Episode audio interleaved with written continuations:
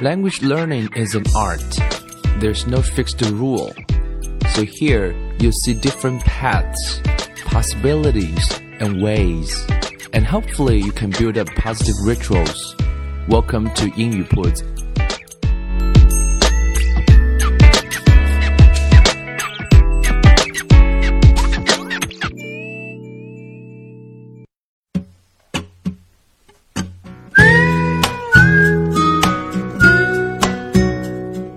将语言学习融入生活，获取讯息变成常态。Welcome to 英语 Puts and I'm Bill. In today's episode, we're going to talk about um, strategies or learning method. 这一集呢，想跟各位来谈一谈英语的一些学习的策略和方式。 在学英文的过程当中，我们会啊、做很多的事情。We need to memorize vocabulary. We need to practice grammar rules. We need to uh, deal with pronunciation and so on and so on. 学英文确实有很多的事情可以把它罗列下来啊。如果各位可以来列一张表的话，你会发现有很多事情都值得你要去做。无论你的身份是学生还是一个工作人士，在学在学语言的路上呢，我们都要啊做很多的那些功课或者是那些 tasks。但是如果把这些列表按照优先等级或者是重要程度零到十来啊划分一下，也就是说非常非常重要可以打十分，那完全不重要是打零分，呃，然后你觉得十分的事情会是什么呢？If you're trying to make a list of all those language learning activities or things you're going to do, um, the top one or the top three things 啊、会是什么呢？那我想，可能很多人会说是背单词啊，可能很多人是说跟别人啊，跟老外聊天呐、也有人会说看电影吧，等等等等啊，这样的问题我跟很多学英文的小伙伴都有聊过，大家似乎都会把背单词放在非常的前面啊，或者是说我一定要跟老外去讲，但这里面大家其实忽略了一个非常非常非常重要的 universal rule，我们之前也有提到过。啊、其实我个人认为，在学语言的过程当中，啊、有一条规则是，或者是原则是我们可以去遵循的。因为学英文可以有一百种方式方法，那一百个人呢也确实学好了，但是并不能把这些规则去啊、告诉我们说学英文就该这样去学。因为任何一个个体的成功啊、都不能啊把它推导为说这是每一个人都要这样去做的，那样其实是有时是比较 narrow 的。啊，我们站在站在更高的角度来讲，我们应该啊遵循的是一些 principles，是一些原则。所以今天想谈的，其实是在学英文的过程当中啊，排在我可以说是排在啊第一位的这样一件事情，就是说你想学好英文，想学好一门语言，this is a must 啊，这是一个必须要做的事情，不是一个 nice to have，不是说有了更好啊。这件事情是什么呢？就是 listening。Listening, listening is the number one thing 啊。对于学英文来讲，或者说对于学任何语言来讲，包括学母语，其实也是一样的。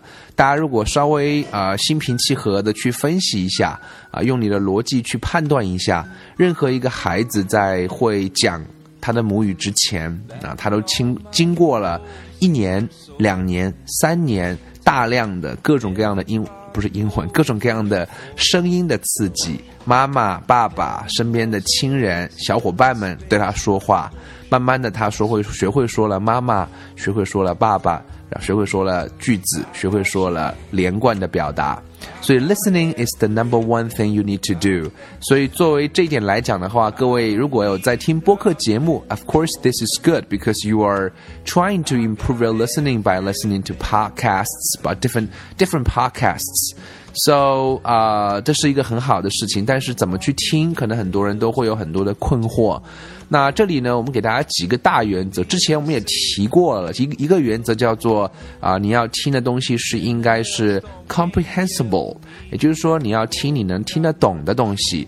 如果跳一跳也够不着的话，这样的东西是不 It's not learnable，是不具有学习的价值啊。很多时候充其量也只不过是一个噪音在后面，所以不要为了听而听，而是要听那些你能够听懂的东西，这是一个大原则。第二个原则呢，也是要你听那些你感兴趣的东西。我们知道兴趣为王，也千万不要去逼自己去听一些东西，这个往往很难持续，或者是。啊，很难持续很久，而且大家知道学英文它是一个 it's a marathon，所以 you're looking for sustainable progress，你需要的是持续的啊长远的那个效果。所以如果你逼自己坚持一次两次八次十次，也许也可能，但是 we're talking about years，OK。啊，所以从这个意义上讲，我们一直在聊那个 ritual 那个字，就再次要来强调一下它的重要性。啊，ritual 的特征是不是很多，但是会让你体会到些许的快乐。所以你会发现说，comprehensible 跟 interesting 跟这个 ritual 是有很多结合的地方的。因为只有你听那些你能听得懂的东西，你才会有些许的成就感。只有你不会花很多时间，你才能够坚持下去，进而获得更大的进步。所以，呃，这是两个大原则：comprehensible and interesting。好，那么今天想跟大家来着重谈的两个新的词，关于听力的，叫做 bottom up and top down。bottom up and top down。bottom 是底部，up 是往上，也就是从下往上。Top 是往上，down 是下面，所以是从上至下。这是在练英文当中的两种听力的模式啊。呃，我们需要去理解一下人们是如何去听的。So to understand how people make sense of the stream of sound we all hear, it is helpful to think about how we process the input. 呃，终究其根本来讲，我们在学英文的过程当中，我们是需要有输入的。这个输入呢，我们刚刚讲了，听是在学语言的过程当中最早的， 会是最重要的一种输入。有了这个输入之后，后面的开口才有了前提。所以有时候我们会过度的强啊，放大了那个口语的那个那个作用。也许在短期内。啊，你说两句，你能说出一些英文。就像很多出国的朋友，你会发现说，刚刚到国外的时候，会觉得英语在短期内有一个很大的进步。可是除了那些生活中你很熟悉的那些词，你能提高一点之外，再往下的提高，你会发现就会碰到一个很大的瓶颈。那就是因为如果你没有有效的啊这个。这个持续的或者是系统的那个输入的话，你还是很难讲出啊那种啊 beautiful English 或者说 academic English。所以从这个意义上讲啊，这个 bottom up 跟 top down 就非常非常有意义了。这也是在语言学上有很多的啊分析和解释。那想今天就跟大家来稍微做一下分析。所谓的 bottom up 有什么好处呢？所谓的从下至上的处理方式。Um, with bottom-up processing, students start with the component parts such as words, grammar, and the like. 从下至上的意思，其实我们中国同学做的还蛮多的。也就是说，会把语言的一些最基本的元素和组成单位，包括词、包括语法等等这些基本的单位，我们去做推敲、做分析、做研究，这个有它的存在的必要。但是另外一个同样是非常重要的，top-down processing is the opposite，而从上至下其实是完全相反的。呃，top down 它更多的讲究的是你的 general knowledge，你的 life experience，你对，就是你的一个知识的范畴，你的人生的经验，knowledge of situational routines，也就是说，你对那些场景的知识的了解，对你的听力其实是至关重要的。而 bottom up 它讲究的是一个啊语言的基本单位，就是说我只要单词认识了，我只要语法知道了，我只要声音我听听到了，我就能明白。这两个其实都是有其结合的地方的。我举个例子来讲哦，就像说我们打个比方来说，好像有啊，imagine a brick wall，OK，想象有一堵墙。If you're standing at the bottom, studying the wall brick by brick, you can easily see the details. It is difficult, however, to get an overall view of the wall.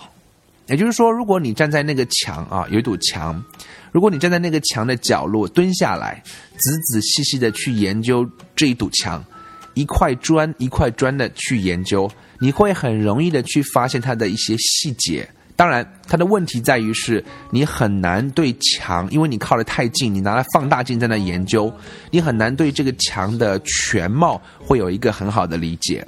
所以这是 bottom up 的方式，它的好处在于你能发现细节。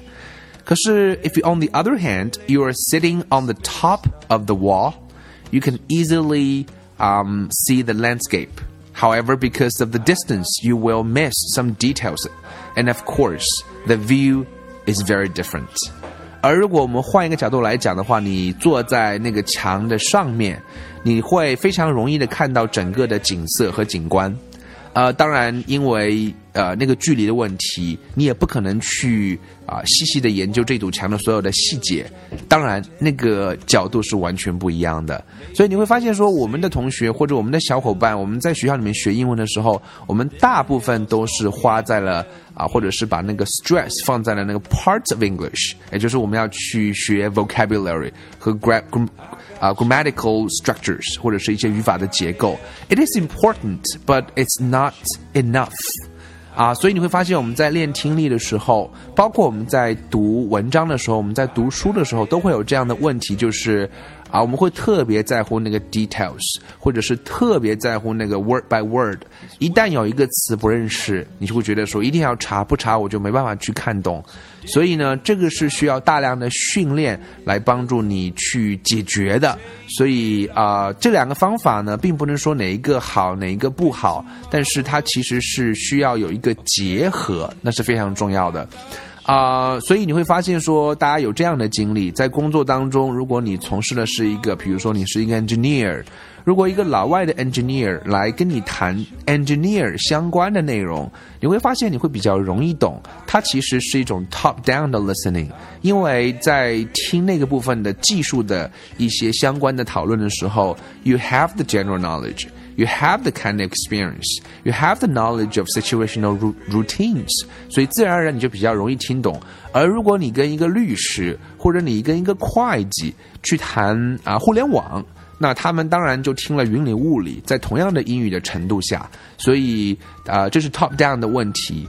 啊，如果你没有做过大量的广泛的聆听的话，那是非常重要。这边有一段小小的文章很好玩啊，举了一个例子，讲的是 top down 啊。其实，在我们的 listener 的在听力的那种 life knowledge 过程当中，会有很多这样的经历，尤其是你有国外啊留学或者是有去海外旅游的经历，你都会有这样的感觉啊。有这样一段小小的故事跟大家分享一下，就是有一个人，他有一次呢要去在澳大利亚的一个博物馆去买一个。那个明信片，OK，然后这个呃不是澳大利亚，是奥地利的博物馆，Sorry，他说 I speak no German，奥地利应该可以讲德语啦，but walked up to the counter after uh, having calculated that the postcards would cost sixteen shillings，然后要去买那个。